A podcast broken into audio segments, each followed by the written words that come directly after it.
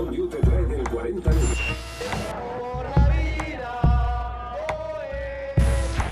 Y podría denunciar incluso por violación y habría que creerme porque soy mujer, porque yo lo valgo. Menosprecio y tira a Messi, macho. Un respeto. Que aunque una mujer tenga cinco bolsos sin estrenar, se tiene que comprar otro más. Se calienta un poquito el planeta. eh, para empezar, reducirá muertes por, por frío. al concepto de seguridad y a la estrategia de la OTAN durante los próximos 10 años. La fiesta del orgullo gay, todo lo que quieran, pero dentro de la casa de campo. God bless you all. Thank you for listening.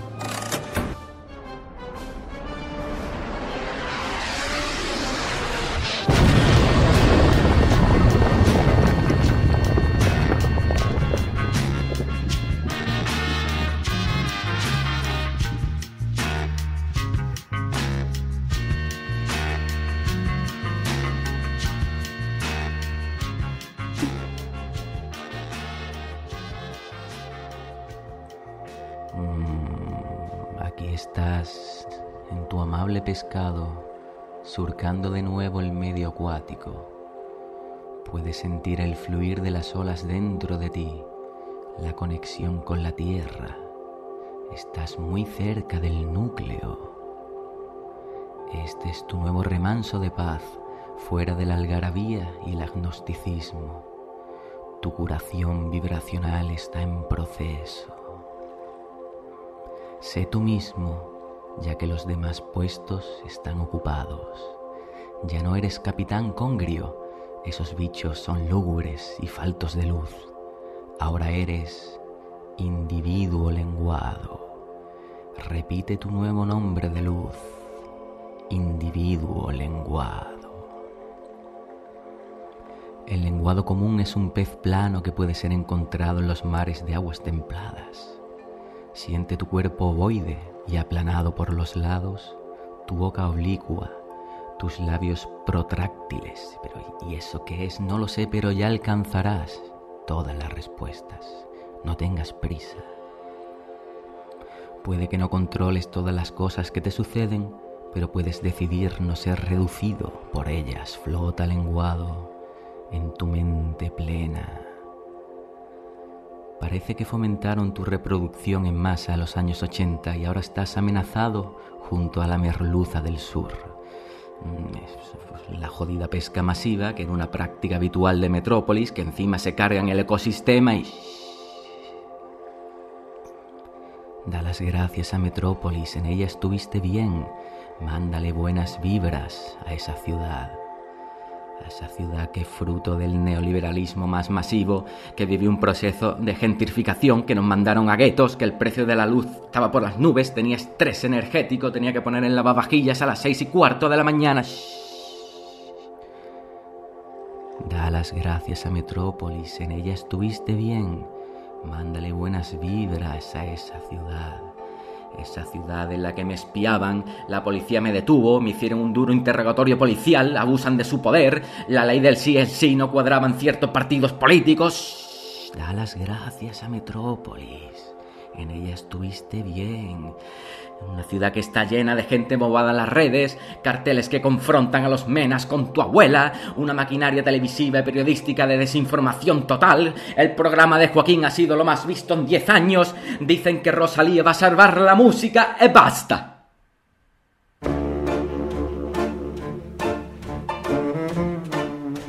Cuaderno de Bitácora 21. Al habla Capitán Congrio, soy el único tripulante de este submarino al que he llamado el infame pez. Gracias a un proceso de catarsis, he llegado a la conclusión de que estaba omnibulado. Había tirado la toalla, y es labor de un capitán estar al pie del cañón y luchar contra las injusticias. Llevaba todo el verano aislado, incluso de mis amigos radiofónicos. Tiré la toalla, sí, pero ahora me la cuelgo al cuello y salgo al ring como Tyson para pegar más cas muy prolongadas. Nueva temporada, nuevo curso, por lo tanto haré inventario. Gramola, acelerador, botones de mando, latas de atún del prica en aceite natural, piquitos tostados jerezanos, medio saco de garbanzos, pechuga de pavo no que el Papa Francisco dice que es ruina, botón rojo accionador, misil Tomahawk, eh, misil Tomahawk, vaya, parece que tengo que abrir un nuevo parte de incidencias. Los canallas de Metrópolis han desmantelado mi misil. Y esto es inconcebible en estos días que parece que hay que estar armado hasta los dientes. Estamos en alerta nuclear. Existen unas 12.700 cabezas nucleares repartidas entre Estados Unidos y Rusia. Pero eh, que también Corea del Norte, China, India, Israel, Pakistán, incluso adalides de la democracia y el estado del bienestar modernos, como son Francia o Reino Unido. Pero ojo, que todos ponemos nuestro granito de arena. ¿eh? El gasto militar se ha incrementado un 3%, habiendo pasado por medio una pandemia bastante chunga, os recuerdo chavalas y chavales, y con 81 millones de personas en la pobreza y 35 millones en grave riesgo de caer en la exclusión social. Pero si todos los países de la Unión Europea nos comprometamos a llegar al 2% destinado a armamento, como fija la OTAN para 2029, ¿qué carajo hago yo sin un misil en medio de este sin Dios? Y como no puedo comprarme el submarino S-80, que se ha comprado España por 340 millones de euros, pues buscaré, no sé, algún petardo gordo que poder instalarme, aunque sea de alguna pirotecnia clandestina.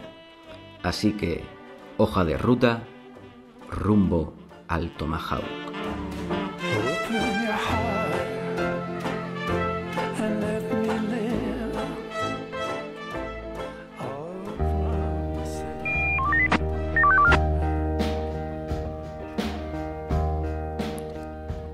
Hola, Pedro, Pedro de la Mugre, ¿estás por ahí? Eh, uf, es que me suena, me suena esta voz, me suena esta voz, pero no, no sé. eh, A ver, ¿de qué se Pedro, llevo una temporada llamándote solo yo, no sé si te llama alguien más, no sé qué esperas.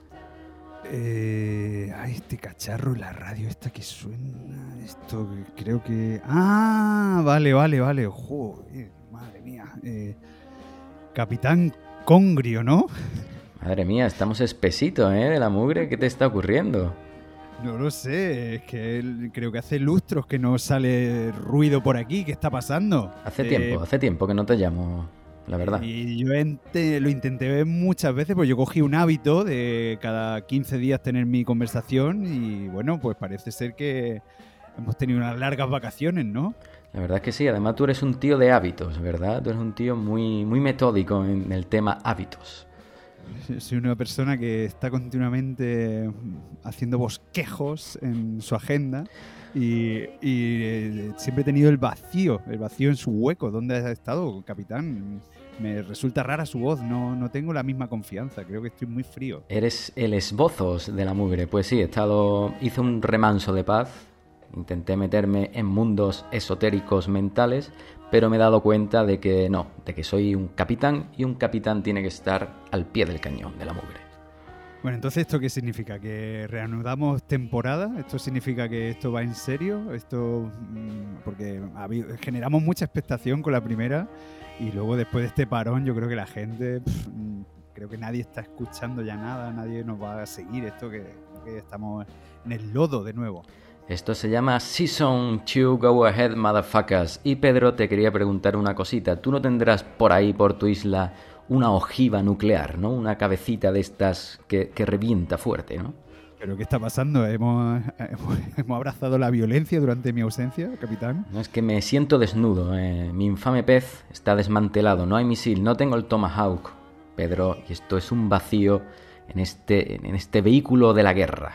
Que Pero por conduzco. favor, ¿qué está pasando? ¿Qué está pasando? O sea, mm, eh, mm, dice que abandonamos nuestras conversaciones, está desarmado y, y está, y está buscando, en este, en este lodazal, está buscando este un misil, pero a ver, esto es un remanso de paz y concordia, capitán. O sea, aquí no hay nada que le pueda abastecer de violencia. Tú lo has dicho de la mugre, esto es un lodazal y para mí Concordia solo me suena al nombre de un buque de guerra, así que necesito armarme. Pero bueno, de la mugre dejemos este tema al lado, ya que no tienes ningún petardillo por ahí que proporcionarme. Y cuéntame, este verano que has Pues hecho. nada, o sea, yo he estado escuchando todo, todo tipo de música y bueno, pues no sé, estoy un poco oxidado, estoy a placer de mi escucha, no, no tengo el hábito de compartir, ya que usted abandonó mi comunicación Y bueno, pues vamos a hacer una cosa. Eh, voy a sacar el primer vinilo que esté aquí, ahora mismo me he puesto en el tocadisco, y vamos a darle caña. A ver, esto por aquí, por aquí, este vinilo. A ver, sí. Venga, voy a darle al play y a ver lo que sucede.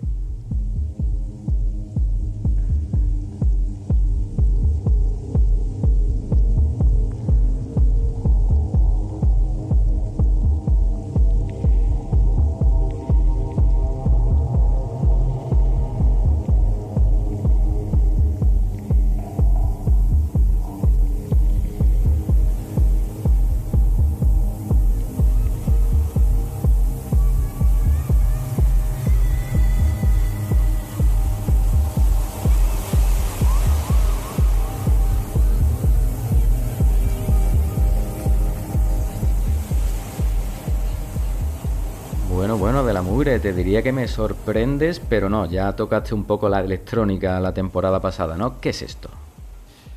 A ver, eh, me estoy dejando mal influenciar por, por ciertas mm, personas que están empezando a meterme este gusanillo, este por el cacharreo. Entonces, bueno, pues aparecen ciertos discos, ciertos nombres que, que están empezando a hacer chiribitas en mis oídos. Entonces, bueno, pues tengo que presentar a Deep Chord, este pedazo de artista que, bueno, pues como buen productor americano, DJ, músico de Michigan, pues tiene este proyecto llamado Deep Chord que, que, bueno, pues está haciendo las delicias de mi oído ahora mismo.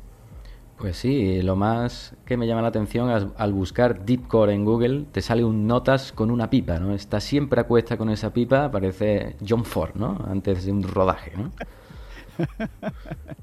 a ver, Julian Model junto con su compañero Mike Sommer mm, fundaron un sello, un sello con este, con este nombre ya, y lo utilizaron para, para grabar diferentes singles y diferentes proyectos que... Pero es ahora cuando, bueno, pues lo están utilizando más para sus proyectos musicales y recientemente, Capitán, no me digas que voy con, con temas antiguos que salió, bueno, pues este, este álbum salió el 9 de septiembre, perdón, el 30 de septiembre, el 30 de septiembre salió en el sello Soma y ya lo estamos escuchando aquí en Radio Tomahawk. Estás, estás muy al día de las novedades de la mugre. Y cuéntanos un poco, ¿esto qué es? ¿Esto es, eh, esto es electrónica ambient? Eh, ¿Cómo podemos definir esta movida? A ver, eh, lo que me estoy flipando con el mundo de la electrónica es que son mm, unos... mm, Están obsesionados con la etiqueta. Todo, todo tiene miles, miles de etiquetas. Junto a este disco me he encontrado eh, etiquetas como ambient, techno, dub techno, ambient techno, minimal techno. Todo, todo está basado en el techno, está claro. Eh, de hecho, mm, todos sabemos que, bueno, como he dicho, Julian Model nació en Detroit, que mam- nada- ma- mama de la escuela de Detroit de los años 90, 80, 90, donde el techno tuvo una explosión muy particular, con un sonido particular, muy diferente a la berlinesa. Y entonces, bueno, pues se nutre de estos sonidos y, bueno, pues se ramifica en diferentes, en diferentes modelos y diferentes, mm, bueno, pues etiquetas, como he podido decir. Vale, entonces estamos con este Minimal Ambient Techno Dub Melancholic. Y es un disco que, que tiene mucha lluvia, ¿no? De la mugre. Esto lo grabaron en otoño con la ventana abierta, ¿no? Vamos a hacer una cosa para que para que ya empezamos con Grio. Esto no puede ser. No me puedo concentrar, pero me tengo que preparar. Está grabado en debajo de una cascada, ¿no? Está- el disco entero Está grabado en el Iguazú de Isla Mágica, en ¿eh? un chorrillo continuo, ¿no? Venga, voy cogiendo ritmo la segunda temporada. Y para ello vamos a escuchar, vamos a escuchar el siguiente tema, a ver si así no- nos animamos.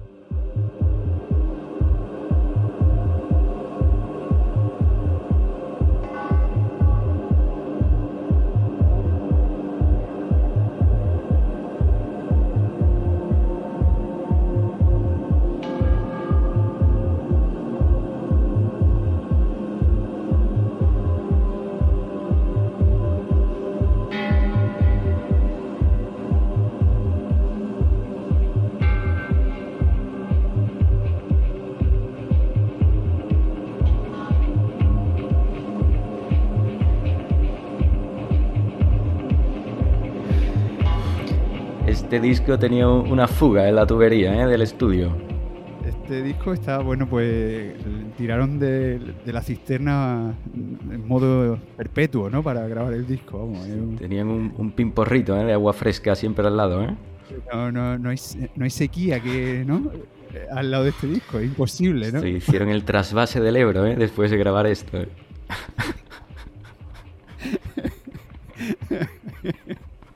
No, a ver, el... qué buenísimo, es buenísimo. Ya, ya no podemos salir de aquí, de este bucle acuático. Sí, o sea, el disco está lleno, lleno, lleno de ese ruido, ese, ese sonido completamente acuoso, ese, no sé, es- ese ambiente, nunca mejor dicho, que está, se nutre de cascadas, río, agua, no sé, me parece que, que tiene un- una delicadeza eh, absoluta, ¿no? Incluso a veces llega a rozar el, el paisaje sonoro, o sea, parece que, son so- sonidos de la realidad que, están introducidos dentro de estas bases, de estos ritmos y, no sé, mm, me gustaría res- resaltar la elegancia, la elegancia de todos los temas que, incluyen este, este disco y sobre todo la- el nivel de sutileza a la hora de, de ir cambiando de un panorama a otro, esas frecuencias, esos ritmos que aparecen soterrados pero luego se van desenmascarando y continuamente pues bueno, van apareciendo de un sitio a otro y todo te va sorprendiendo. Es como una especie de viaje que, bueno, pues me gustaría que todo el mundo que está escuchando y que se suma a esta segunda temporada pues pueda disfrutar. Pues sí, pues sí, de la mugre, este disco que está influenciado ¿no? por los jardines de la Alhambra, ¿no? Y, bueno, ese fluir árabe del agua. Ya Que está, ya, ya lo tenemos aquí. me gusta mucho a mí, me recuerda, yo estoy escuchando mucho ahora un artista que se llama Christian Loeffler, que también hace como un tipo de electrónica melancólica, ¿no? Muy emocional, ¿no? Y a mí me, me va de mucho a lo distópico este tipo de música, ¿no? Me lo imagino ahí como muy... un futuro ahí oscuro con esperanza, ¿no?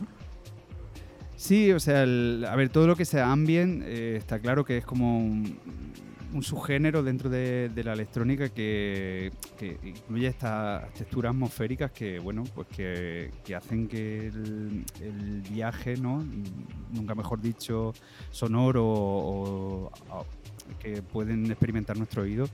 eh, pues la verdad que la mar de interesante. O sea, dentro del ambiente tecno tenemos, no sé, grandes figuras que, ya investigaron sobre todo esto y que está muy bien recogida en este disco, como Afex Twin, Carl Craig, no sé, son nombres que, que ya dejaron esta atmósfera muy, muy, muy preparadas para que, bueno, pues llegaran ahora estos, estos tipejos y montaran pues esta verdadera, este verdadero frenesí sonoro, ¿no? Eh, acuoso, que pueden Este disfrutar. frenesí sonoro que viene muy bien si tienes problemas para orinar. De la mugre, ¿tienes algo más por ahí que ponernos de ellos? Pues vamos a poner otro tema más, que no estamos diciendo los títulos. En primer lugar eh, pusimos nuestro, bueno, yo creo que es mi preferida, Darkness Falls. Luego hemos podido escuchar eh, nuestro Strangers preferido. Y por último, pues creo que vamos a poner, vamos a poner, vamos a poner Cloud Sat.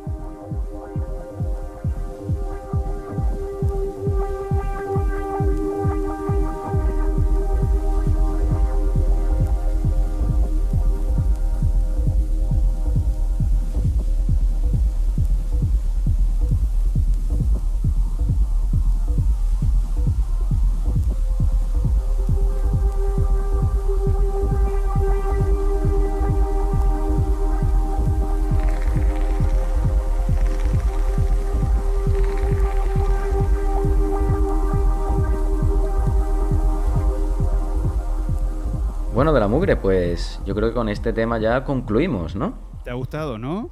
Muy bonito. Bueno, estupendo.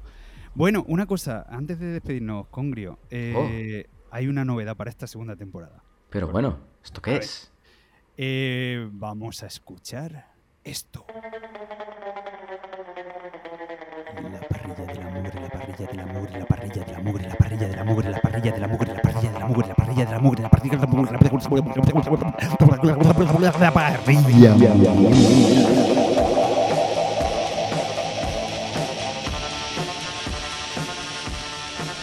Pero bueno, pero bueno, Pedrito, ¿esto qué es? Esta novedad me gusta mucho. ¿Estás haciéndote un choricito al vino o qué?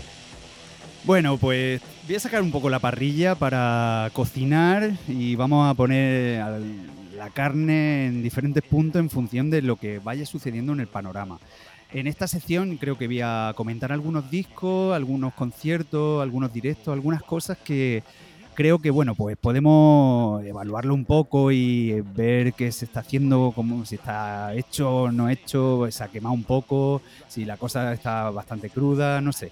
Iré, bueno, pues viendo algunos matices, algunas cosas sin animaversión ninguna, o sea, todo desde el, bueno, pues el simple hecho de, de tratar un poco la actualidad y ordenarla un poco y ponerla aquí en esta parrilla que creo que, bueno, pues puede ser deliciosa, ¿no? Si nos alimentamos y nos nutrimos un poquito de ella. Así que vamos a hacer tres secciones dentro del- de esta parrilla. Vamos a hacer una carne cruda, vamos a poner una carne al punto, y luego pues, vamos a tener una carne chamuscada, que bueno, pues iremos diciendo algunas cosas, algunos detalles y sin ningún tipo de, de nada, de animadversión, todo lo contrario. ¿eh? Pues bueno, tener un poco de salseo aquí con esta carne, ¿no? Así que nada, vamos a hablar de carne cruda, que tengo que decir que a mí me encanta. O sea, el, el- el- hecho de que sea carne cruda a mí me parece que es una exquisitez. Y quería hablar pues del el- disco de Annie Sweet y los estanques, Burbuja cómoda y Elefante inesperado, porque creo que bueno, pues lo han dejado lo han dejado en un lugar maravilloso eh, y creo que es una vuelta de Annie Sweet muy muy interesante y con esta pedazo de banda pues creo que están haciendo las delicias de nuestro oído. Así que bueno, pues dejaremos esta carne cruda aquí para hacer un buen stick tartar delicioso. Luego, al punto, creo que tengo el directazo que está defendiendo y que acaba ya la gira, eh, Maika Makowski. Creo que mm, me está pareciendo una cosa al punto mm, deliciosa. Creo que es maravilloso lo que han conseguido. Y quería comentar como carne un poco churrascada. no, no, no, no pasa nada. Son, son pe- pequeñas apreciaciones. Pero es porque tengo una banda que, que el hecho de que esté aquí en la parrilla quiere decir que la adoro, o sea, porque son cosas que, que- que me están fascinando. Y este disco de, de Biznaga, el de Bremen no existe, que me fascina, me fascina, pero quería sacar un poco el tema de Madrid nos pertenece, estas cosas que, bueno, pues eh, uno empieza ya como a, hartarse y empieza a, ver este mm, madridcentrismo un poco ya como algo que, empieza a saturar. Entonces, mm, bueno, pues lo dejo ahí en la parrilla porque creo que es una carne buenísima que, que no que nos ha nutrido durante todo el año, pero creo que se ha churrascado un poco porque, no sé, escucha el disco y al final es como, si no eres de Madrid, no, no pertenece a esa generación o qué pasa aquí. Entonces, bueno, es como que todo lo que nos viene de allí ahora está como demasiado sobredimensionado. Entonces, este disco que a mí me fascinó desde que empezó a su andadura, ¡guau! estoy un poco saturado de Madrid, de Madrid con, con todo, con todo esto. Entonces, bueno, esas tres cositas, esos tres apuntes en la, en la parrilla, que espero que sean del agrado de todos los escuchantes. Pues sí, de la mugre. Bastante turra nos dieron ya con la movida madrileña. Yo también decirte que este verano en el Canela partiría Los Estanques y corroboro que es una banda con mayúsculas. Muy bien, Pedrito, pues estos tres puntos de cocción tan interesantes que nos has dejado, ahí están. Sí, ahí eh, empiezo con, eh, con esta parrilla a ver eh, lo que podemos, que el jugo que podemos sacar aquí, qué grasa se nos queda y qué bueno, pues qué debates pueden generar. Nada más, querido capitán, esto ha sido todo. Espero que tengamos un buen arranque de temporada. Te deseo lo mejor. Eh, espero que abandones la violencia, que ahora que te has quedado sin misil, yo creo que es buen momento para eh, plantearte tendencias pacifistas como aquí en el Lodazal tenemos siempre. No sé, ha sido un verdadero placer escucharte de nuevo. Me emociona sobremanera y espero que, bueno, que Pues sí, podamos- de la mugre, quizás el Tomahawk que consiga sea el chuletón ese argentino para echarlo en tu parrilla. Muy bien, de la mugre, un besito y cambio corto. Hola, hola, ¿quién está detrás? ¿De la radio? Uh, esa risa me suena, me quiere sonar. ¡Ah! Quizás eres el señor Snitchell. Tengo mis dudas, tengo mis dudas, querido Congrio. Pero creo que sí, creo que sí. Soy una persona muy desubicada, no sé en qué universo me hallo, yo sé que usted me llama, yo no sé a qué tipo de guion pertenezco, es que eh, si, ha- si digo ciertas cosas meto la pata. Mm, Soy una persona que eh, estoy pendiente de esta, eh, de, esta, de esta comunicación telefónica y aquí estoy, aquí me hallo esperándole ya varios meses. Tienes dudas de saber quién eres, pero sí dices cosas como heterofónica. Exacto. Sí, sí. Hoy vamos a tener un día muy lingüístico. Es decir, ahí- hoy vamos a decirle adiós al lenguaje. Como tal despedida, hay que, hay que crear mm, palabras, palabras, significados inconexos, hoy más que nunca.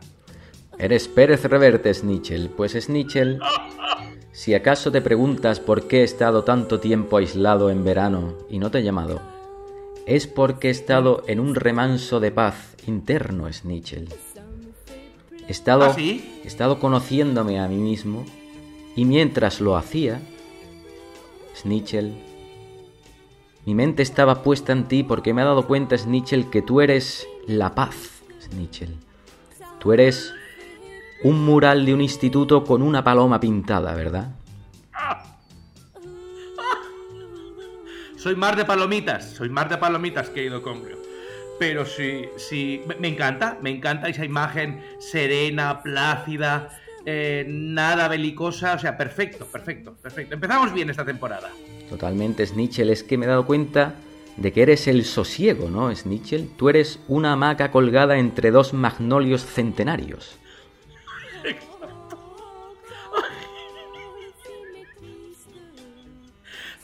Centenario lo soy muchas veces. Magnolia mm, lo voy a intentar. Claramente, es que eres la placidez total. O sea, tú eres una tortuga varada en una orilla comiéndose una lechuga iceberg, ¿no?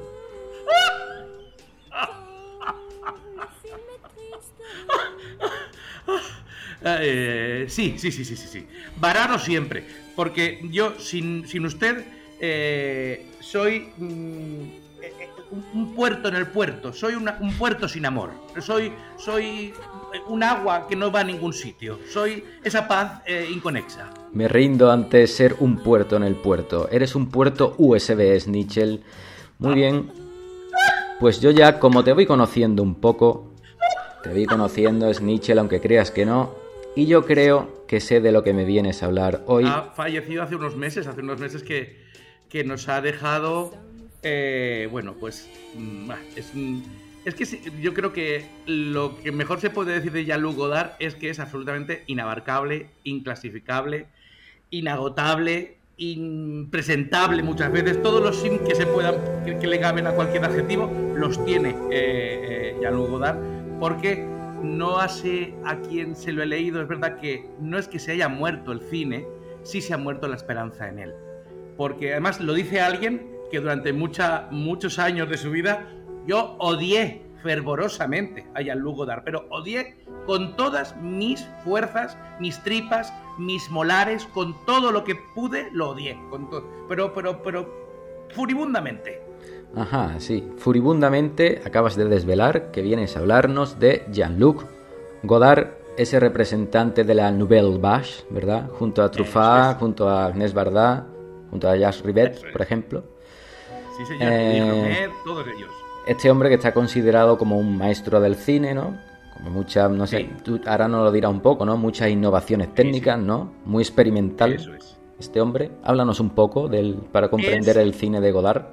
Es verdad que, eh, bueno, en la historia del cine parece. eh, hay esta- los historiadores, evidentemente, eh, pues hay varias como verdades inatacables. Pues el- el- se inventó el tal día del, del, siglo XIX, final del siglo XIX, llegó el sonor en tal fecha, luego vino Orson Welles con su Ciudadano Kane, y seguramente. eh, tanto usted como a mí, como espectadores contemporáneos, modernos, abiertos a cualquier tipo de, de, liturgia que nos sobreviene desde la gran pantalla, sin saberlo, la persona que más nos ha influido es seguramente Jean-Luc Godard. Junto con todos los nombres que usted ha, ha- nombrado antes, son los que eh, firmaron el gran movimiento del cine que reinventó eh, el cine por completo. Em, digamos que la mirada de- del espectador de cine clásico, de cine hollywoodiense, hablando en, en términos un poco más, eh, bueno, pa- para, que nos entiendan los oyentes, pero quizás no, no- no justos del todo, esa mirada, ese espectador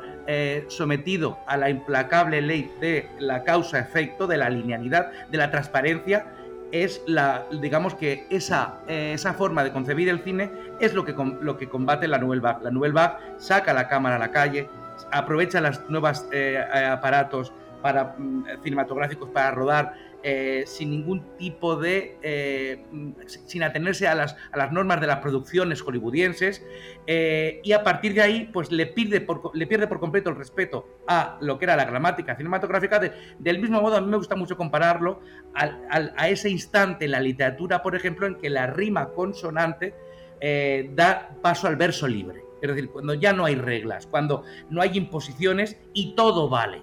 Eh, porque de alguna manera ellos piensan que el, el cine, el cinematógrafo, estaba infrautilizado o incluso agotado ya cuando ellos deciden eh, mm, poner en marcha todos sus postulados.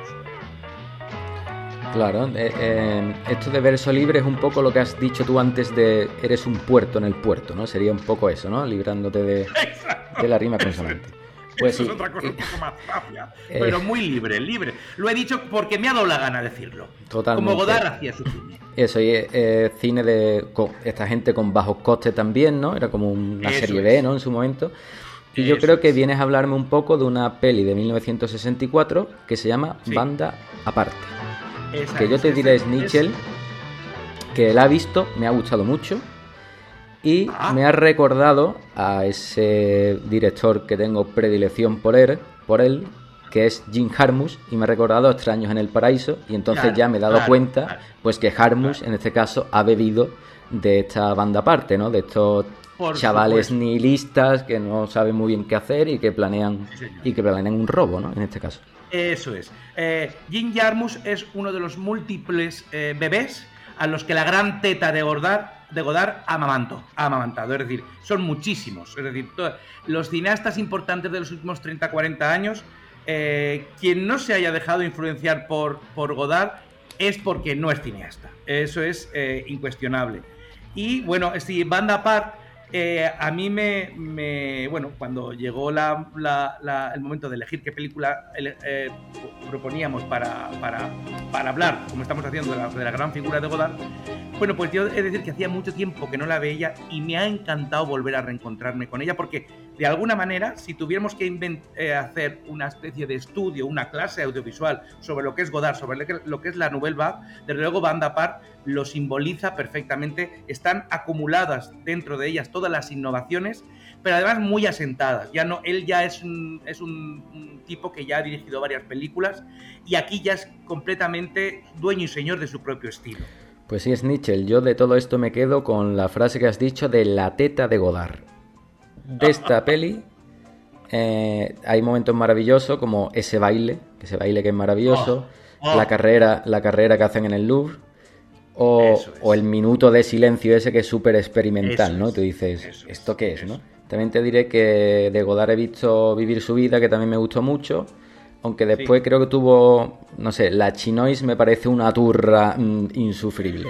Ya también, pues tengo que decirlo. Es que digamos que esta forma de concebir el cine como una especie de pancarta, de, de- de- de batalla, de guerra, de él lo llevó al límite y tuvo una época de cine político, vamos a decir que cuanto menos es una película dura, dura de asimilar. Pues sí, es durilla. Y ahora, Nietzsche, me gustaría que me dijeras brevemente, Sí. porque ahora te vemos aquí con muchos elogios, pero para el que te conozca, quiero que expliques por qué has odiado a Godard toda tu vida, ay, esto es una. eh, Son razones completamente eh, biográficas. Yo creo mm, que eh, seguramente, ana- si me, si me estudio a mí mismo ahora en, en este instante, creo que era el tipo de espectador al cual quería dinamitar Godard. Por eso yo, mm, mm, pero además es que era un odio sin haber, sin apenas haberlo visto. Es decir, para mí era como eh, sabía que era una institución, sabía que era la Biblia, sabía que era el padre del cine moderno y era un férreo, un férreo defensor del cine clásico y sin verlo yo ya lo odiaba porque quería combatir lo que a mí me gustaba, lo que yo creía que era el cine. Me pasó con muchos cineastas, que yo no iba a comprender esa, esa palabra sagrada que era la de los grandes nombres del cine europeo, a los cuales yo pensaba que no estaba capacitado para entenderlos. Y bueno, yo recuerdo en el año 2000, el Seminci Valladolid era Elogio del Amor, se presentaba allí en España, y yo a los cinco minutos me levanté, le di un corte de mangas y yo me salí de aquella sala, no sé porque yo no soportaba esa película. No soportaba Godard, lo odiaba y aquel día dije, lo odio con todas mis fuerzas y con esta con estas fuerzas, ahora te doy un corte de mangas y me voy, Godard. No quiero saber nada de ti. Muy bien, Snitchell, pues hiciste ahí un Carlos Bollero en Valladolid y me alegra, me alegra que seas, me alegra que seas un talibán pero redimido y ya de talibán solo te quede la barba. Muy bien, Snitchell, pues un placer como siempre. Ha sido muy fructífero esta charla contigo. Bueno, sobre bueno, bueno, bueno. No me Eh, despidas, eh, no me despida usted si tan a la ligera. Pero bueno, ¿qué pasa? Vamos a hacer ¿Qué ocurre? un poquito de Godard, vamos a hacer algo imprevisto. Yo tengo también mi sección de novedades. 128.1 primera. ¡Acción!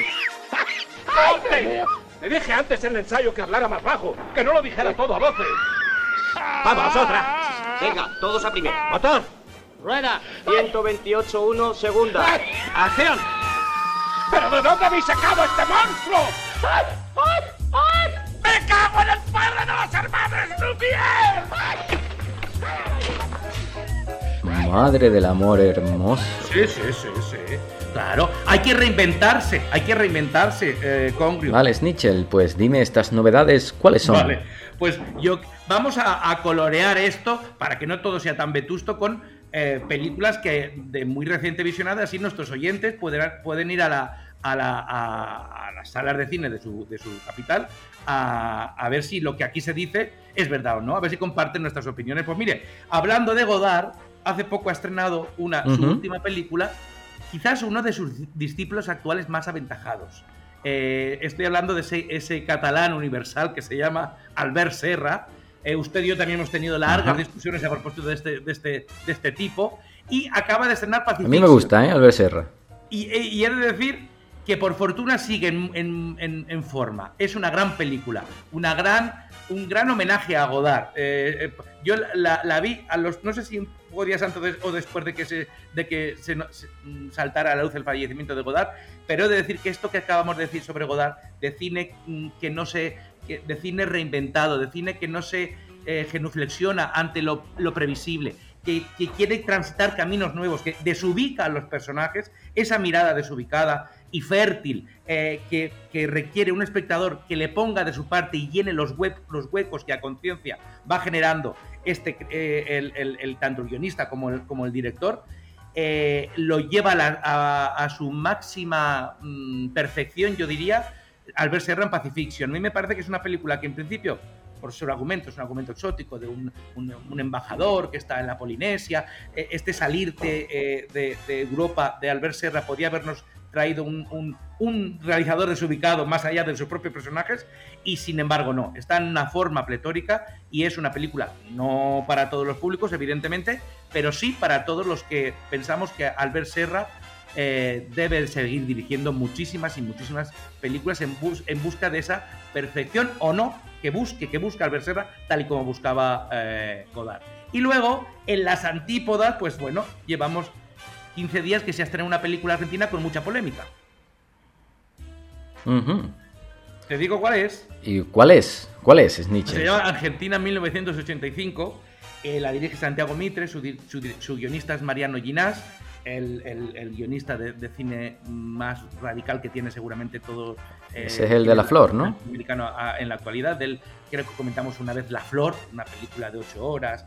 eh, en fin, que a mí me parece una, una de las últimas obras maestras que ha hecho el cine.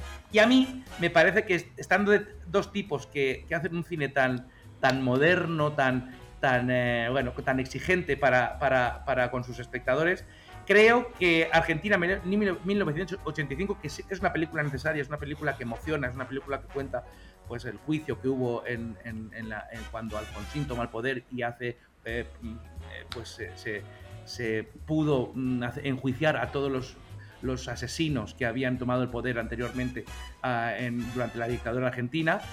Bueno, pues yo creo que es una película demasiado comercial, demasiado eh, norteamericana incluso, que es un poco, eh, pero de, norteamericana de plantilla. Es una película que abusa mucho del tópico, que lo que narra es eh, estremecedor, pero que se queda un poco en la superficie de lo que, de lo que cuenta.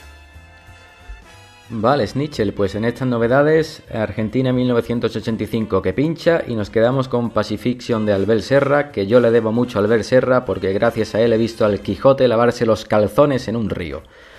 Muy bien, Snitchel. Pues un abrazo muy grande y que Ah. sepas que seguiremos en contacto. Adiós. Adiós.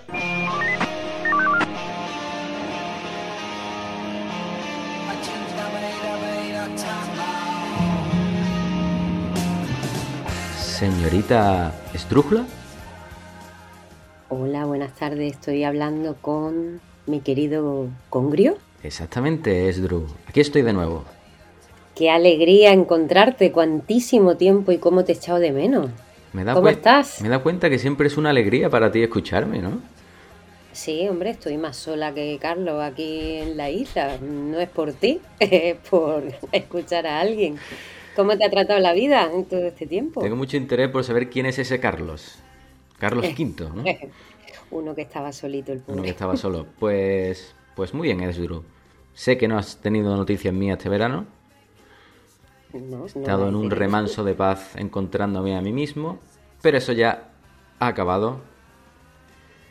Ya estoy en modo belicista, Esdru. Ah, porque has tenido una fase, una fase de, de autoconocimiento y rollito coach. Mm, He estado muy cerca. He estado muy cerca de, Uy, hacer, uy, uy. de hacer azucarillos. Pero me he dado cuenta que en estos tiempos lo que vivimos, Esdru, no puedo estar desarmado. Hace falta un misil. Desarmado. Esdru. Un misil. Un misil. Un misil. Tú no tendrás por ahí un algo, ¿no? Aunque sea casero, ¿no? Algo que explote. Mm, no, no se me ocurre nada. Pero bueno, que vivimos en una etapa de vuelta al belicismo. No me gustan estos derroteros que estás tomando, Congrio. Entonces, ¿puede ser, Esdru, que en estos tiempos no estemos a salvo? Mm,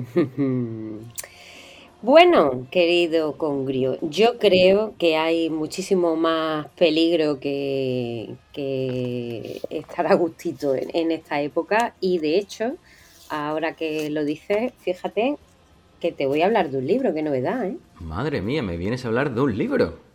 Sí, Ajá. he pensado que era lo, lo propio para esta conversación. Muy bien. Y es que justo el libro que me acabo de terminar se titula Estamos a salvo. Vaya, qué Hmm. casualidad, Esdru. ¡Oh! ¡Oh! ¡Qué coincidencia! Estamos a salvo. Bueno, Esdru, estamos arrancando temporada y yo quiero preguntarte, porque yo ya te voy pillando tu rollo. ¿Esto es algún tipo de libro de terror turbio latinoamericano o, o es otra cosa? Bueno, hay, hay cosas ciertas en eso que dices, pero no todas. Eh, mira, este libro es un libro de cuentos, de relatos. La autora es latinoamericana, se llama Camila Fabri y es argentina. Y estos relatos, pues son turbios, sí, pero están un poquito distanciados de lo que últimamente te traía, porque no está escrita en el género del terror, exactamente. Vale. Lo turbio aquí viene por, por lo inquietante, por una atmósfera como de fatalidad, eh, algo ominoso que, que rodea a estos personajes. Y bueno, era una recomendación que me habían hecho y me, me ha maravillado porque además llevaba una racha regular. Pero, pero estos relatos de Camila Fabri merecen muchísimo la pena. Mira, te doy algunos datos. Ella es actriz, eh, directora, dramaturga, ha salido también, en- ha hecho también peli, ha, ha trabajado en el cine. Y, y este librito que se ha editado aquí en España en Planeta el pasado mes de abril está dentro de la colección Temas de hoy de Planeta, que es una colección, a mi entender, mm, editorialmente absurda. O sea, eh, es que no lo entiendo, estoy un poco cabreada con esto porque es un libro de cuentos y no tiene índice, ¿vale? Eso me cabrea. Eso ya te cabrea mucho, sí, sí. Lo que sí tiene, o sea, mm, la editorial eh, ha decidido que era una buena idea no poner índice, pero sí indicar lo que pesa el libro y el número de palabras que hay dentro. Y viene en la portada. Bueno, es que eso es esencial, saber lo que pesa el libro, pues si se lo quieres tirar a alguien a la frente, saber el, el tipo de daño que puedes causar con el libro. Mira, pues fíjate, el misil que te podría prestar pesa 249 gramos. Pues, pues mira, no, no, sé qué tipo de impacto mortífero puedo hacer con 240 gramos. Entonces, Esdru, ¿estamos a salvo? Entonces, no, no lo estamos.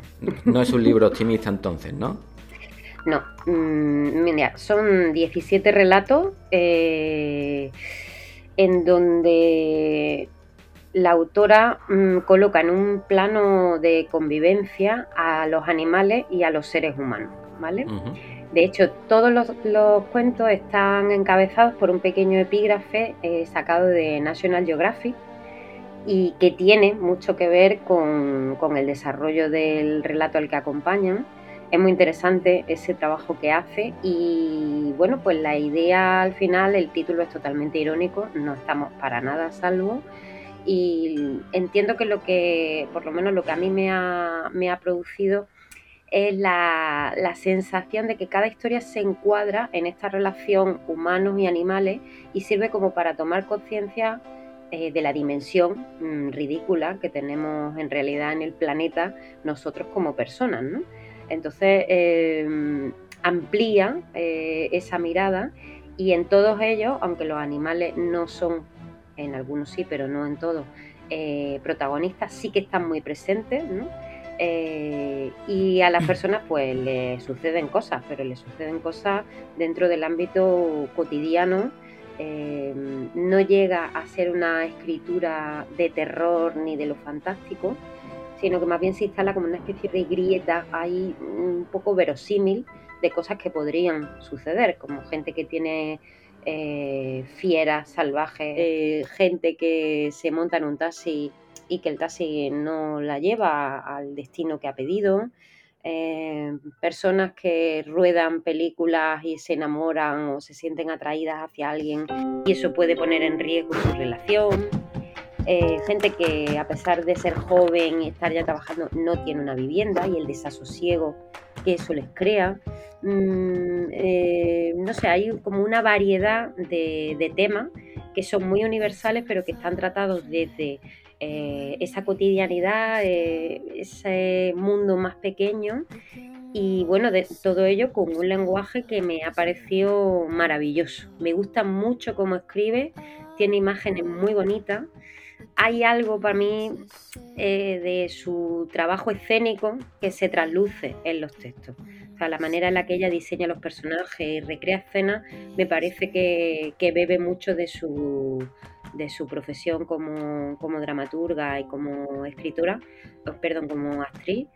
Y bueno, mmm, son relatos que, que están sí, me muy dicho vivos. que el epígrafe es de National Geographic y estoy seguro que va a aparecer una gacela de Thompson en algún relato de eso, Eh. porque es un animal muy socorrido en National Geographic. También veo que, que, ese terror cotidiano de que el taxista te lleva a otro sitio, eso sí, di tú que quieres ir al campo Betty y te llevan al Sánchez Pijuán. Bueno, eso sería un terror. Eso sería un terror. terror total, sobre todo para ti. Pánico, pánico en la palmera. Realmente. Eh, estoy viendo Esdru, la portada es terrorífica, la editorial también ahí la ha clavado. Mm, sí, Aparece un cohete, esto es porque supongo que es un poco metáfora de estamos a salvo, pero fuera de este mundo, ¿no? ¿O, o no? Mm, Pues mira, no lo sé. Yo he intentado investigar y por lo visto la foto la elige la propia autora y, y es de un lanzamiento, no sé si del Challenger o algo así, y sale en primer plano eh, una mujer riéndose. O sea, es una escena que, que está guay, que es bonita, pero que yo no la pondría en un libro, la verdad. No me gusta nada. Está bien para ponerlo en la nevera con un imán, así bien chiquitito. Sí. ¿no? Y, y, estamos comentando mucho el aspecto físico, pero es que realmente a mí eso no me suele importar nada. Y sin embargo es que aquí mmm, el libro me ha encantado y, y, entonces cada vez que lo miro digo, mm, ¿quién me hubiera dicho a mí que este libro me iba a gustar? ¿Sabes? Sí. Es de las pocas veces que por la pinta no, no lo hubiera ni abierto. Bueno, siempre puedes ponerle el forrito este como principio de curso, ¿no? Al libro de conocimiento del medio no, y ponerle... Que ¿Sabes qué pasa? Que esto es una, una faja en realidad lo que lleva. O sea, es que lo que voy a hacer es quedarme con el libro en rústica, que es negro, Claro, con el nombre en blanco. Te queda con ya las está, 200, listo, no te tiene queda con nada. las 240 palabras exactas, claro que sí. Exactamente. sí, sí. Bueno, Esdru, pues librito que nos apuntamos. Sí, eh, merece un montón la pena, ¿eh? Hay textos buenísimos sobre madres, sobre hijas, sobre fiestas infantiles, acoso escolar, trata el tema del exilio, el maltrato. Mm, hay un cuento ya casi al final que, bueno, eso no te lo he dicho. eh, la autora había escrito antes otro libro de relatos que se llama Los accidentes, que no lo he leído, y luego tiene una novela que está, en realidad es una, una prosa de no ficción porque se basa en, el accidente de Cromañón, esta, esta tragedia que hubo en Argentina a principios de los 2000, eh, que hubo un incendio durante un concierto y que murió, murieron adolescentes, aquello fue horroroso. Pues la novela esta eh, que se titula El día que apagaron la luz, de 2019, eh, la retoma en uno de los cuentos aquí al final que se llama Paisaje de ambulancia. O sea que mm, aborda un montón de asuntos, pero digamos que como el, el nexo que los une son esos epígrafes de National Geographic y esa idea mm, de que no estamos para nada salvo y de que los animales nos funcionan como una especie de contraejemplo, de cura de humildad, ¿no? Mm, pensar que estamos por encima de y sin embargo aquí ella pues lo que está todo el rato es recordándonos mm, que, que lo, lo fatal está a la, a la vuelta de la esquina, vamos. Pues sí, Esdru. Muy interesante este hallazgo que nos apuntamos. Sí, sí, sí. Muy bien. ¿Tienes algo más por ahí? Nos despedimos. Eh, bueno, yo no sé, mm, había pensado que si querías podíamos hacer eh, nuestras conversaciones destinar una parte a hablar de cosas más actuales, libros recién publicados. Ajá. Qué curioso, porque todo el mundo me está trayendo novedades esta temporada, Esdru.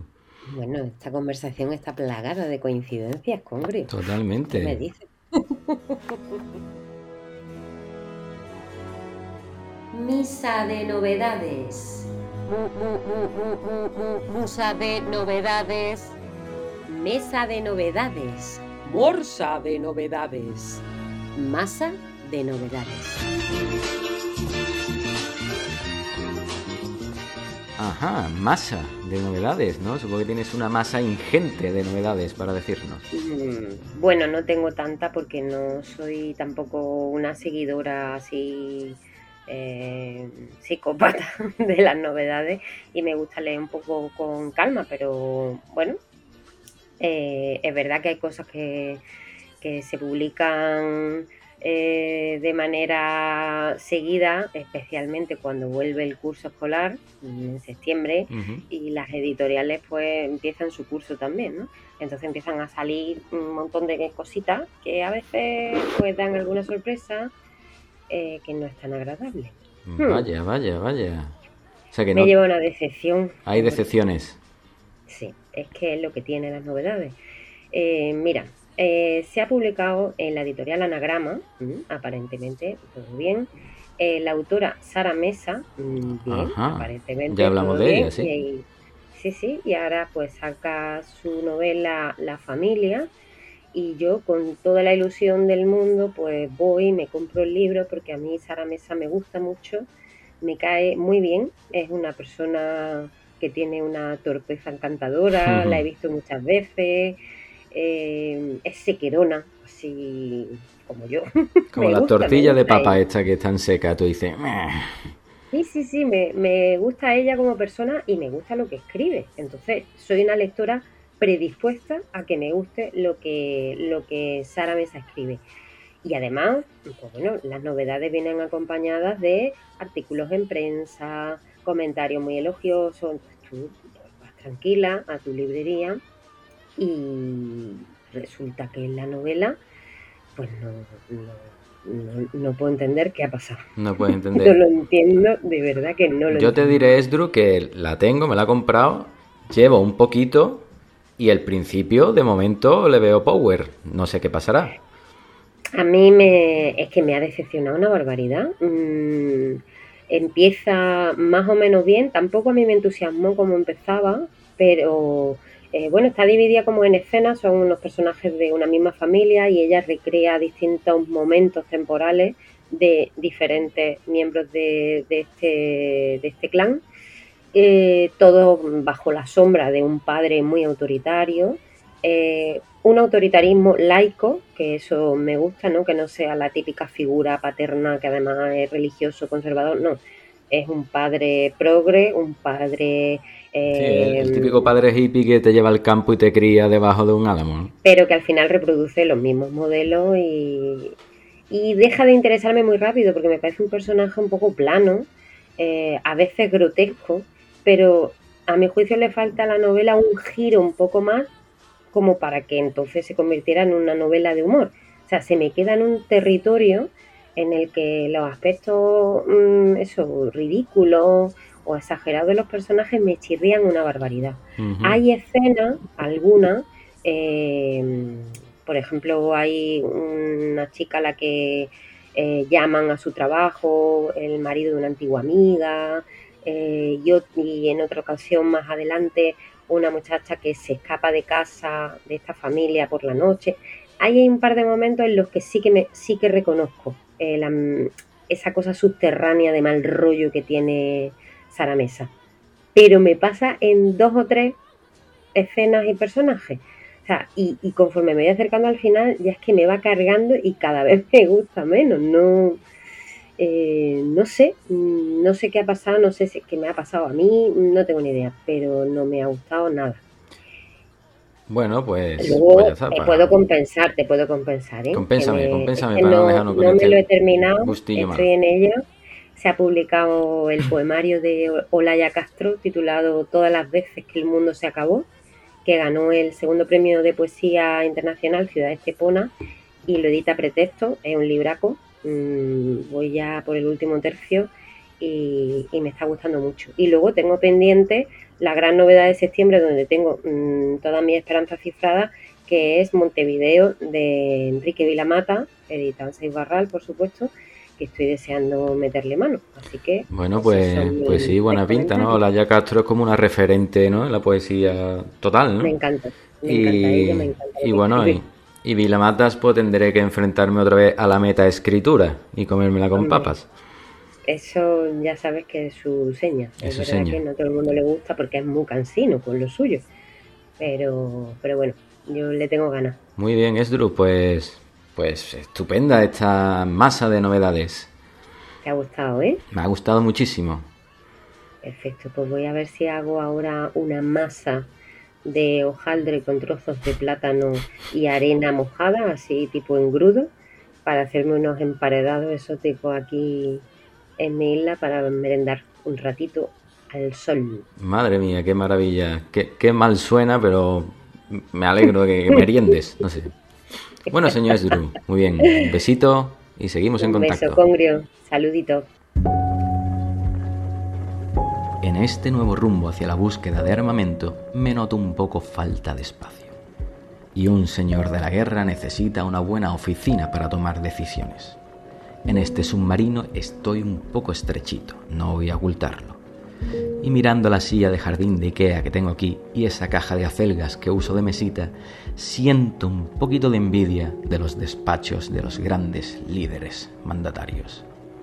Esa mesa de Putin, esa mesa diseñada en Italia de 6 metros de madera de haya, lacada en blanco y decorada con hojas de oro. Esa mesa donde se podría echar una partidita de badminton si quisiera, y pensándolo fríamente, no hay que estar muy avispado para darse cuenta que esa es la mesa de un ególatra nato. Un nostálgico nato que quiere recuperar el esplendor zarista. Una enorme mesa como arma simbólica de un intimidador nato. Un totalitarista nato que ordena detenciones policiales a manifestantes que protestan contra la invasión de Ucrania.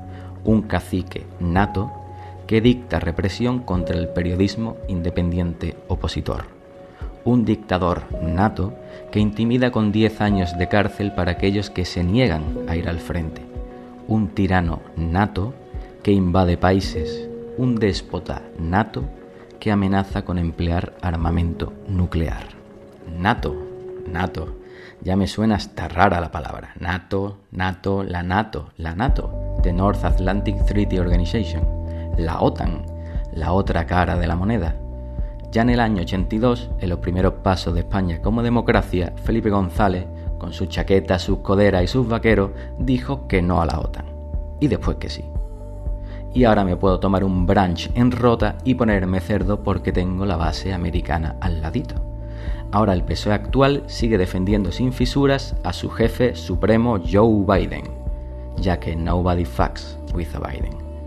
La OTAN, el otro implicado, esa organización colonialista que vuelve a tener su sino tras la invasión rusa de Ucrania. Y que encuentra un apoyo ferviente. Y claro, de nuevo, nos la comemos con papas. Porque seguimos estando en ese telón de acero. Tenemos que seguir buscando al bueno ya que tenemos claro quién es el malo y en qué bando correcto estamos, tienes que posicionarte sin cabida al desarme, ni a la diplomacia, ni al entendimiento. La solución al demonio ruso es ser un títere subordinado del repetido históricamente imperialismo yanqui de índole belicista.